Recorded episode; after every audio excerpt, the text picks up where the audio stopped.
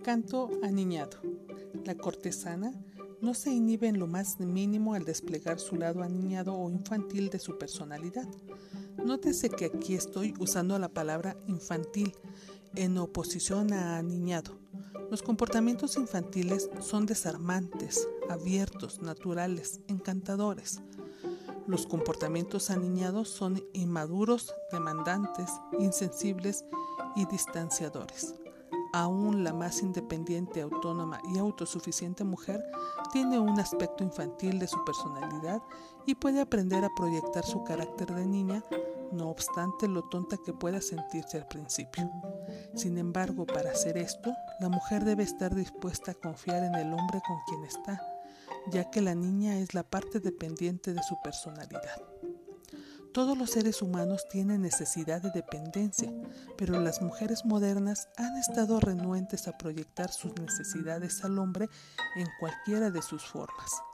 El fracaso de la mujer moderna para adquirir y aceptar el aspecto pasivo dependiente de su personalidad ha resultado ser una serie de disfunción y una alineación entre los sexos. La negación de la mujer a lo que es, de hecho, una parte muy real, da como resultado un ser autónomo pero solitario, privado de la protección y del cuidado del hombre, ya que su comportamiento no ha inspirado a ninguno.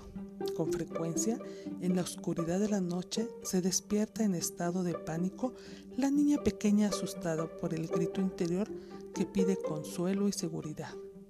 Estos problemas disminuyen enormemente cuando una mujer desarrolla el aspecto de cortesana de su personalidad. Al reconocer su necesidad del hombre, su necesidad de su fuerza, protección y consuelo, ella se convierte en una persona débil, sino más fuerte. John ha señalado que cada vez que un aspecto de la personalidad es relegado a un segundo término, se convierte en lo que él llama una función inferior. Esta función inferior, aparte sombreada de la personalidad, tiene un efecto extraño e incapacitante sobre el individuo. El hecho de que este aspecto de la personalidad sea inconsciente no significa que no tiene poder. Por el contrario, son los aspectos inconscientes de la personalidad los que por lo general tienen el mayor poder, porque se deslizan en nosotros y afectan nuestras vidas sin nuestro conocimiento o control consciente. El hecho de que las mujeres han sido abrumadas por sus necesidades reprimidas de dependencia puede verse al revisar brevemente la cantidad de libros populares que se refieren al tema de una forma u otra. Smart Woman, Foolish Choice, Woman on Love Too Much, Why Do I Think, I'm Nothing with a Man, eh, Men Who Wait Woman and the Woman Who Love Them y muchos otros.